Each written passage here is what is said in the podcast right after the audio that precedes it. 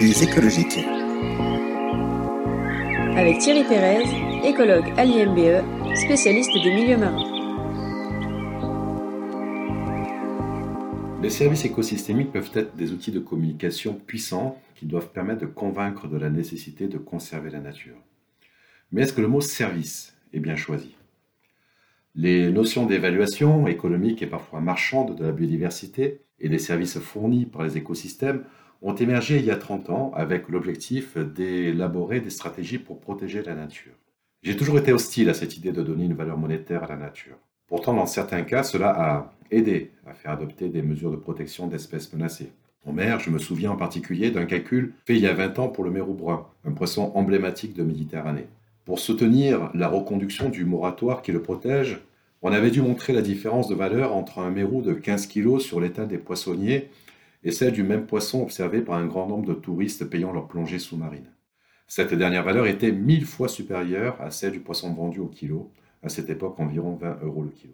Alors aujourd'hui, le parc national des Calanques se réjouit du verdict du procès de quatre braconniers ayant prélevé illégalement 4 tonnes et demie de poissons et de poules et plus de 16 000 douzaines d'oursins, une condamnation à 350 000 euros d'amende pour préjudice écologique, soit environ 17 euros le kilo pour ces organismes revendus aux restaurateurs.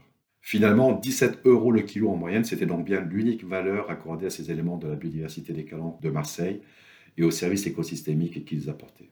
Mais bon, revenons à nos moutons, ou à nos mérous plutôt, il y a donc plusieurs catégories de services écosystémiques dans l'océan, comme ailleurs sur Terre.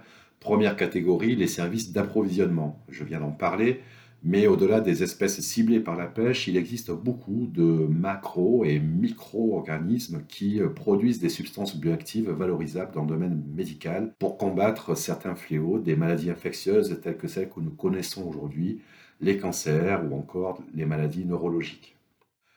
Deuxième catégorie, les services culturels. C'est notamment ce qui attire les touristes de plus en plus nombreux dans la nature. Mais même si ces services sont aussi à la base d'une certaine économie, on voit bien les limites de cet argument-là pour préserver les écosystèmes marins, avec l'exemple du Mérou que j'ai évoqué précédemment. Et puis franchement, ce n'est pas en calculant ce que rapportent les entrées euh, payées euh, au musée du Louvre, par exemple, chaque année, que l'on apprécie la valeur du patrimoine culturel qu'il renferme.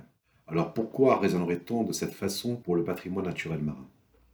Troisième catégorie, les services de régulation peuvent être des arguments de poids pour conserver la nature.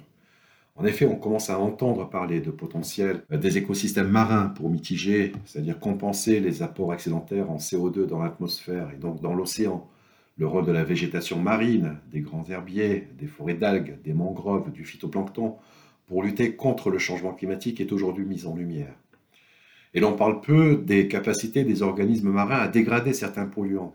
On pourrait mieux communiquer par exemple sur les éponges, au hasard, pour expliquer qu'en conservant leur biodiversité et leur fonctionnalité, et en réduisant les sources de pollution bien sûr, une résilience est possible. Enfin, quatrième catégorie, les services de support, des fonctions écologiques transverses qui sont essentielles au maintien de toutes les autres. Le meilleur exemple qui a permis de faire comprendre toute l'importance de la biodiversité des insectes, par exemple, c'est la pollinisation. Dans ce cas, il faut bien l'avouer, en milieu marin, nous sommes totalement dépourvus de connaissances pouvant démontrer l'importance de ce type de fonction. Alors voilà un enjeu important pour les années à venir. Découvrir des fonctions écologiques aussi essentielles et vendeuses, que la pollinisation dans l'océan. Ainsi, aujourd'hui, si l'instrument de mesure de la valeur de l'océan était la valeur ajoutée brute mondiale, cet espace ne vaudrait qu'un modeste de 3% du total. Mais si l'instrument est la valeur des services écosystémiques rendus à la planète, alors cette valeur devient inestimable, notamment parce que la puissance de nombreux services écosystémiques marins reste encore à démontrer. Au-delà des connaissances scientifiques qui doivent être améliorées, il y a une réflexion sémantique à avoir. En parlant de services écosystémiques, on place encore l'homme au cœur d'un système, ou pire, au sommet de la pyramide du vivant, ce qui est une vision très religieuse, je dirais même archaïque, de la place que l'homme a réellement au sein de la biosphère. Après tout, l'homme n'est qu'une espèce animale dépendant comme d'autres de multiples interactions avec d'autres organismes vivants. Alors si on lançait un concours à idées pour trouver une autre façon de définir ces fonctions essentielles à un équilibre global, pour cesser de parler de services de la nature qui paraissent être dus à l'humanité et ce, sans réciprocité.